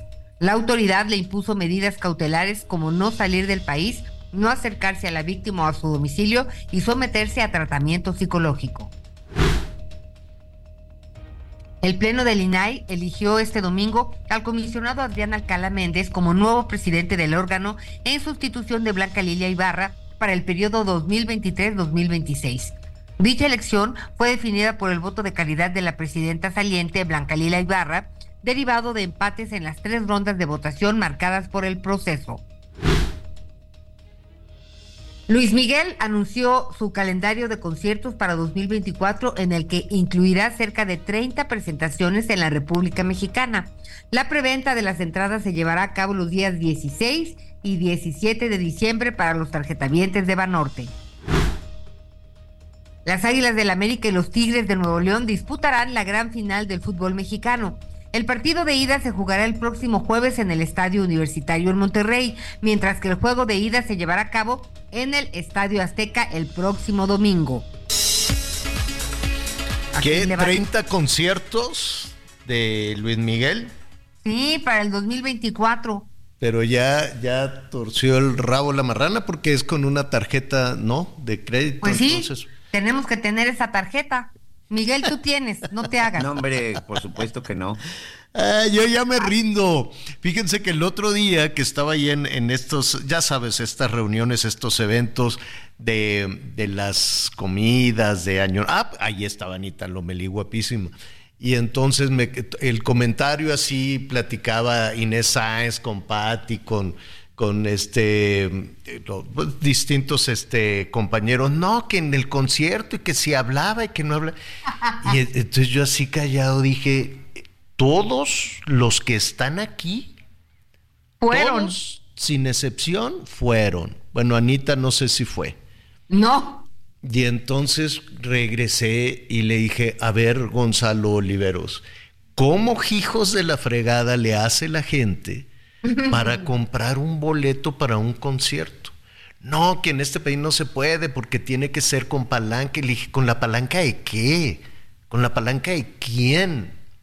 ¿no? O sea, es, le dije que eso me suena a como mafia, le dije, y ninguno de mis compañeros, este, los de deporte, los de los programas estos de la mañana, todo el mundo fue. Y no que sí saluda, pero que, que no, pero que sí, pero... Y todos hablaban, no, ahí me gustó más la... no, yo fui primero y luego volví a ir. Le dije, ¿cómo? Fueron más de una vez. Entonces, pues ahí no, ahí no jala. Entonces dije, no, ya, yo ya me rindo. Si quiere usted ir a un concierto, vaya a otro país. En México es dificilísimo Bueno, si y yo creo que también de está de mafia. Si tienen ganas de verlo antes de que concluya el año, Mm. vengan el 31 de diciembre a Mayacoba. Hay boletos y no los pueden vender. E incluso la semana pasada hubo algunas este, promociones porque en el Mayacoba, señor, del 31 de diciembre, no se han vendido todos los boletos, ¿eh? Estamos Qué a raro, 20 ¿no? días. Y no hay. Mm, Es no. como lo de Bad Bunny. No, y, les, y- y les voy a decir por qué. Hay boletos hasta de 150 mil pesos. No. No, hay boletos gracias. en no. promedio. Hay, bo- hay boletos en promedio de 10, 15, 20 mil pesos, de 40. El tema es que piensas, es 31 de diciembre, pues vamos a pasar el año nuevo, vamos a brindar, vamos a celebrar, pues con Luis Miguel, ¿no? Pues no, no es un así. boleto 150 mil pesos, Miguel. Sí, porque te hacen ahí una serie, ya sabes, de VIP, tienes todo incluido, porque en realidad ahí también vas a comer, vas a cenar, vas a, Bueno, y a lo mejor te quedas ahí, ¿no? a echar la copita. Sí, si tú te quieres quedar después del concierto a una cena o a un brindis o cosas por el estilo, lo puedes hacer en la zona del Mayacoba. Pero, o sea, si tú esperas que a las 12 de la noche eh, se lleve a cabo el brindis con Luis Miguel, pues no, no va a ser así. No, porque además dicen, pero yo no sé, pero dicen que no, que no ni saluda, ni dice así, buenas noches Llega, México, y nada. Pues sí, que nada más canta, dicen, pues es que hay de, hay de todo. Bueno, pues dicen que, que puede ir usted el año que entra, son no sé cuántos. 30. 30, en la 30 República Mexicana. conciertos. A ver, aquí estoy viendo Monterrey, saludos a Monterrey, allá en agosto, calorón. eh, Chihuahua, Ciudad Juárez, Mexicali. Ah, pues estaría bien, fíjate, ir ahí a Mexicali con mi tía, mis primos, hasta dentro de un año. Familia en donde se presenta siempre. en todos lados. Entonces, saliendo del concierto, te vas a la comida china. En el Valle de Guadalupe es donde hacen el vino. Saltillo, que está bien bonito, Saltillo Torreón. Hermosillo también. En Mazatlán. Hay que preguntarle al tío Richie, que yo por más indirectas, así, no, pues yo no Oye, pude que ya ir". dijo, ¿eh? Y va al estadio del de, del Mazatlán. El- Es más, yo incluso, ¿sabes dónde vi la lista? En la, en la cuenta de Ricardo Salinas en Twitter, donde dice, lo prometido es deuda. Y Ah, pone sí. Luis Sí. Miguel en Mazatlán. Y va a estar Pero- en el estadio, ¿eh? De los Pues yo más indirecta, así de, ay, yo no pude ir al concierto y nada. nada, nada de nada. Va a estar en Guadalajara en las fiestas de octubre. Aguas va a llover, les va a llover durísimo, pero pues está bien. Igual es en espacio cerrado. Tampico, este, también hay en México. En fin, va a haber Ahora por sí viene al todos lados. sureste, no nos, no nos hagas a un lado, ahora sí viene al sureste, a Mérida el 8 de noviembre y a Cancún el 11 de noviembre y va a reponer los de Acapulco el 16 y 17 Del año que entra. del año que entra. Me, me queda se me hace cerca tan, Toluca. tan pesado pensar en boletos para el año que entra en noviembre. Ay, qué difícil. oye. Ah, Para, nova- para dentro de un año en Toluca. No, no se me antoja. Saludos a Toluca, comprar. pero me queda más cerca. Igual así me asomo, me queda así a tiro de piedra. Puedo ir ahí al de Toluca y saliéndome como unas tortas.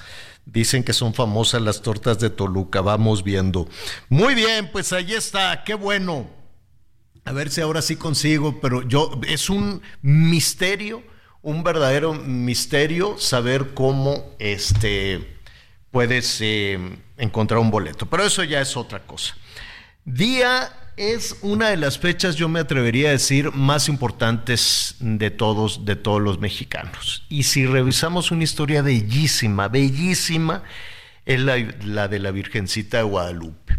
¿Por qué el 12 de diciembre? No me quiero equivocar, pero puede ser por la cuarta y última de las apariciones a San Juan Diego de la Virgencita de Guadalupe. El que sabe esta historia bellísima, ahí en el Tepeyac, es Enrique Ortiz, un historiador, un escritor, un divulgador cultural que no para, no para, no para de trabajar. Enrique, qué gusto saludarte, ¿cómo estás? Buenas tardes. Buenas tardes, Javier. Un gusto estar en tu programa. Oye, qué bonita historia la de la Virgencita de Guadalupe. Sí, bueno, sin duda, eh, yo siempre digo que nosotros, las personas que nacimos en estas tierras desde hace siglos, pues fuimos guadalu somos guadalupanos antes de novohispanos o mexicanos, porque realmente la devoción, ¿no? A esta aparición, a esta Virgen, así como todo el contexto histórico, ¿no? Lo que representa su simbolismo, pues fue un elemento, un elemento aglutinante eh, para todos los pobladores de esta región, ¿no? De estas tierras que actualmente llevan el nombre de México y que, bueno, unió, unió en, eh, a través de la fe, a través de la devoción a la Virgen de Guadalupe, desde, eh, pues bueno, la aparición se da en 1531, entre el 9 y el 12 de diciembre de 1531. Estamos hablando de 10 años después de la caída de Tenochtitlan, ¿no? Eh, eh, para entenderlo temprano que se da este, pues este misterio, este misterio, este milagro. Y a partir de ahí, pues como bien de, de, decía, eh, es un elemento aglutinador para indígenas, para españoles criollos, para españoles peninsulares, para todos los diferentes grupos que vivieron en estas tierras. Y hasta la fecha, ¿no? Pues como bien sabemos, el 12 y desde días antes, pues millones de fieles llegan a la Ciudad de México, pues para pagar mandas, para demostrar su fe, su devoción o simplemente para eh, formar parte de esta tradición familiar, ¿no? Que puede llevar incluso décadas o siglos. Entonces, efectivamente, la Virgen de Guadalupe está presente en los grandes pasajes de la historia nacional. Está presente, por ejemplo, cuando se dan las grandes epidemias, ¿no? De Cocolistli en el siglo XVIII, pues la Virgen ahí estaba. Cuando se da la terrible inundación de San Mateo en 1629, pues también se trajo la Virgen desde el Tepeyac en una procesión de canoas encabezada por el arzobispo, por el virrey, porque recordemos que la ciudad estuvo inundada desde 1629 hasta 1634. También estuvo presente la Virgen de Guadalupe cuando inició el movimiento insurgente, allá un 16 de septiembre de 1810, cuando el párroco de Dolores, Miguel Hidalgo, pues pasa al santuario de Atotonilco, ahí en Guanajuato, y también la hace su estandarte, la hace eh, eh, eh, el símbolo por el que están combatiendo, así como pidiendo su protección y éxito en su empresa.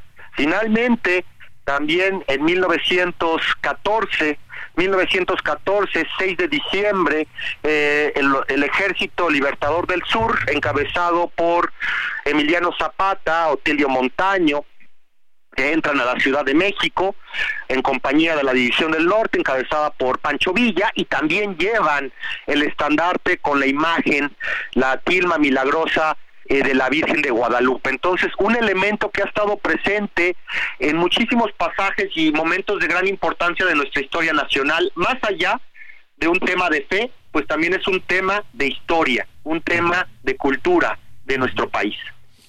Y eh, mira, escuchándote y dándole una referencia, pues no son únicamente los 11 millones de peregrinos, Enrique, que no solo hoy, sino en los, a lo largo de la semana y en los últimos días, pues llegarán llegarán con toda su fe a la Basílica de Guadalupe.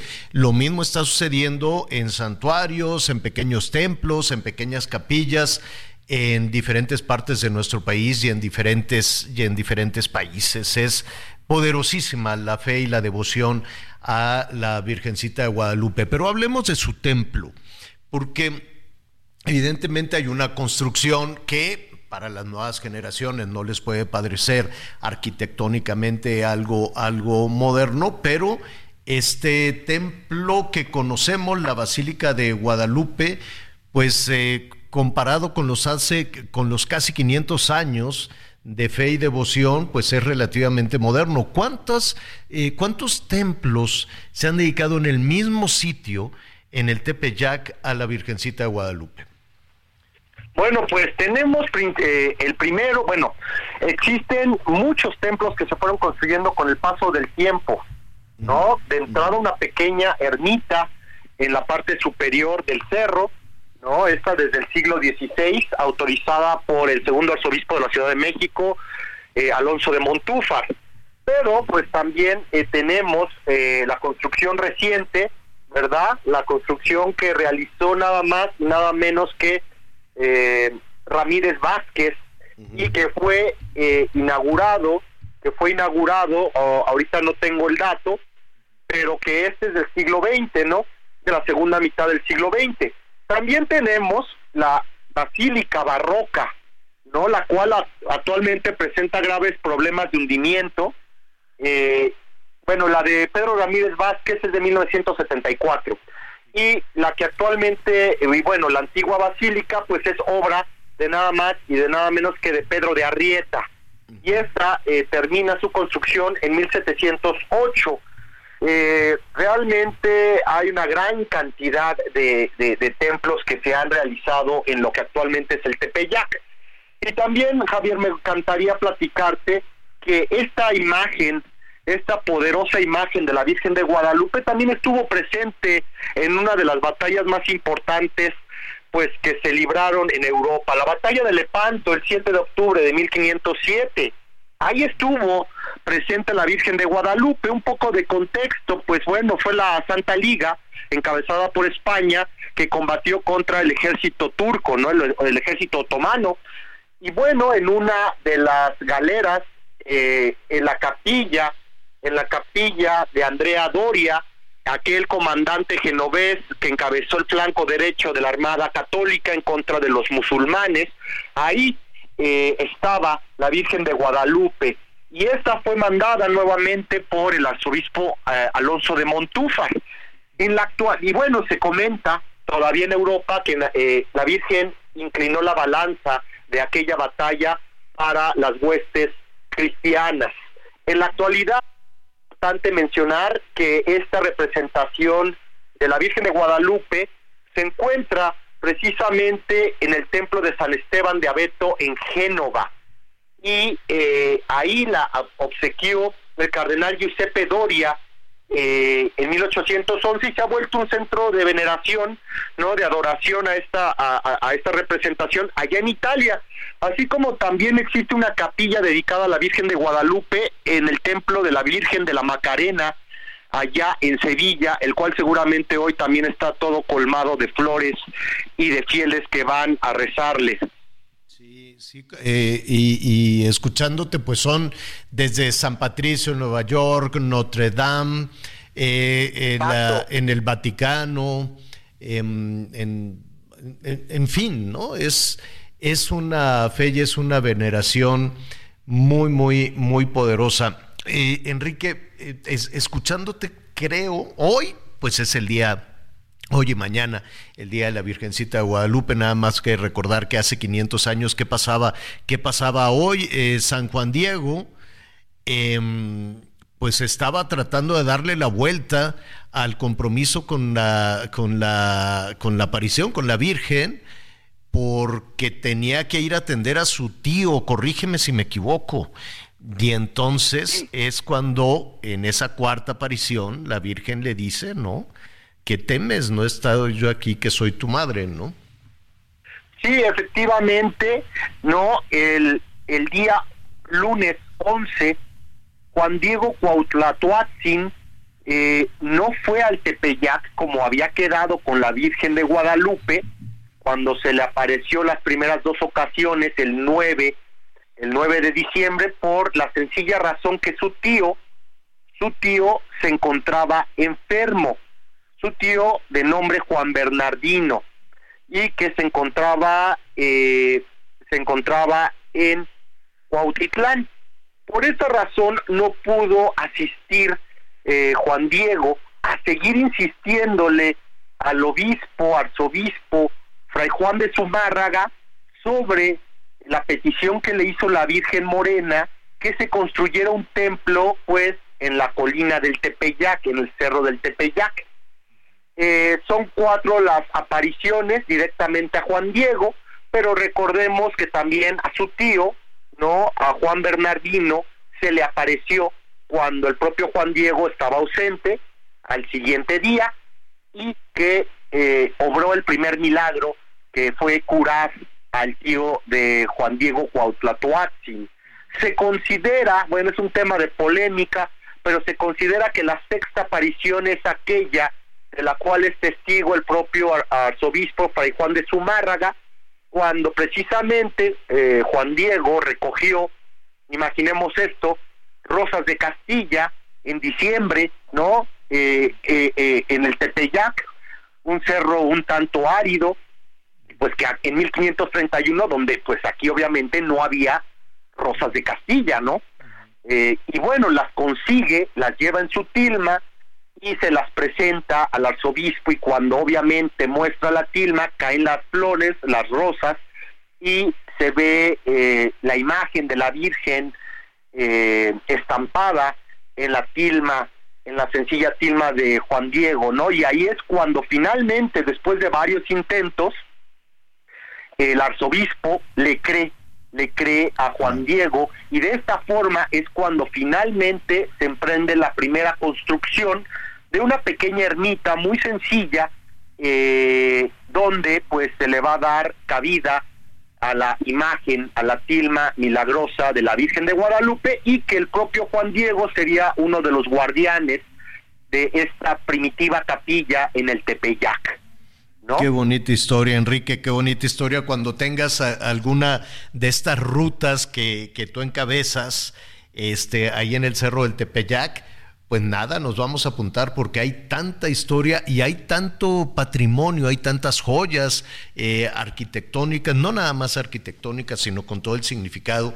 Es más, hasta el Panteón del Tepeyac tiene, tiene pues es un monumento, es un, es un, ¿qué le diremos?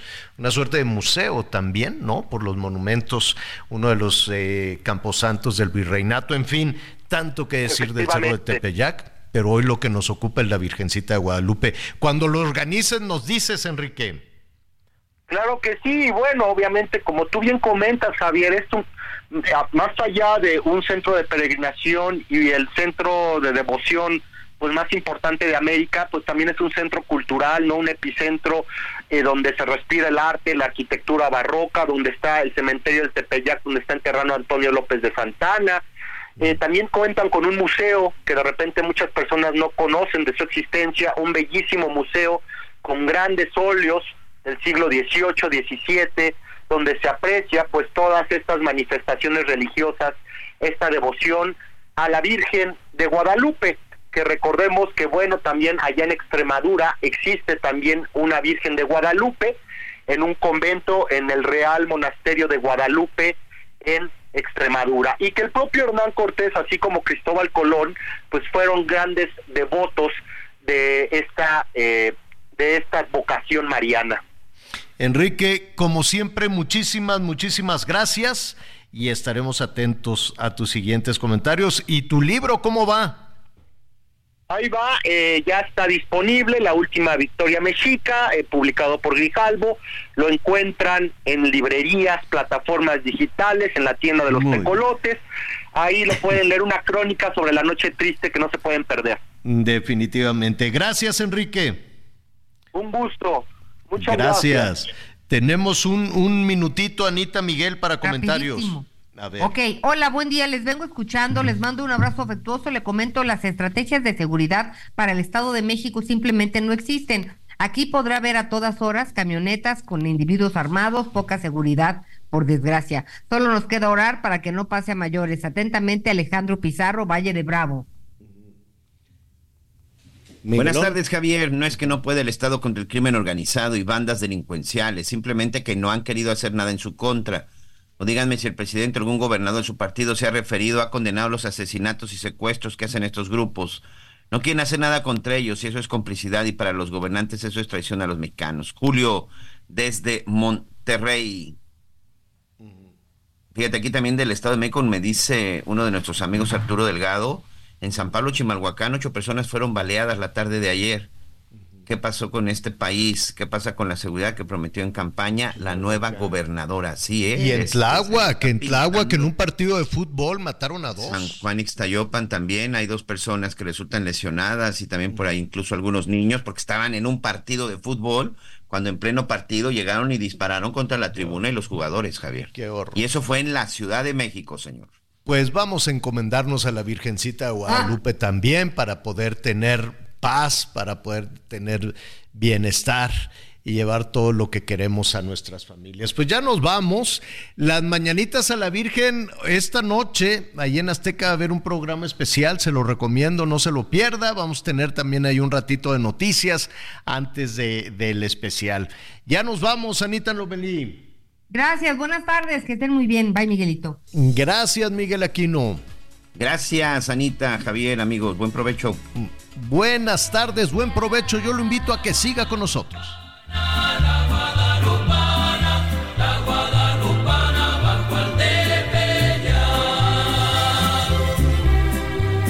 Su llegada llenó de alegría, su llegada llenó de alegría, de luz y armonía, de luz y armonía, de luz y armonía, todo el Anahuac.